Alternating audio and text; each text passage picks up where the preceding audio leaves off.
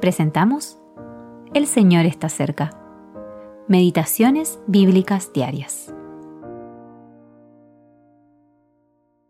Meditación para el día 16 de enero de 2024. Entonces tuve deseo de saber la verdad acerca de la cuarta bestia y del otro cuerno que le había salido.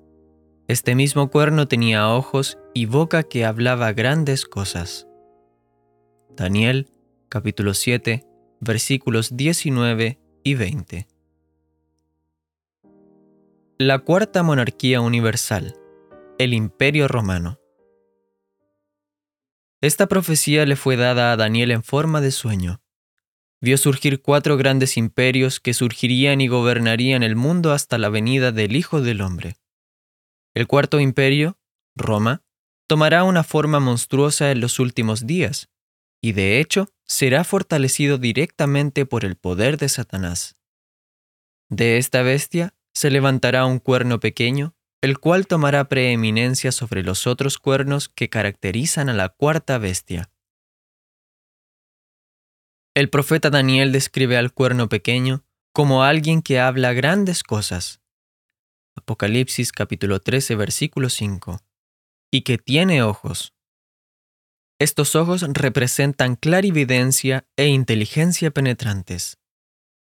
A través de su extraordinaria inteligencia, este cuerno, que representa a la cabeza del imperio romano, tendrá un poder e influencia sin precedentes sobre las multitudes. Tal vez la tecnología electrónica se utilizará para facilitar esto. Por ejemplo, hoy en día existe una organización llamada Cinco Ojos. Está formada por cinco naciones de la esfera inglesa, Estados Unidos, Reino Unido, Canadá, Australia y Nueva Zelanda. A través de esta organización, estas naciones comparten entre sí, y con ninguna otra nación, la inteligencia que recopilan a través del espionaje electrónico. Sería imprudente sugerir que esto es un cumplimiento directo de la profecía anterior, pero nos permite ver cómo estas cosas se podrán llevar a cabo y la dirección hacia la que se dirige el mundo. En contraste con los ojos de la bestia, el apóstol Juan tuvo una visión de un cordero que tenía siete ojos, los cuales son los siete espíritus de Dios enviados por toda la tierra. Apocalipsis capítulo 5 versículo 6. Los siete ojos del Cordero nos hablan del perfecto conocimiento de Cristo, su omnisciencia, especialmente en relación con el gobierno de la tierra.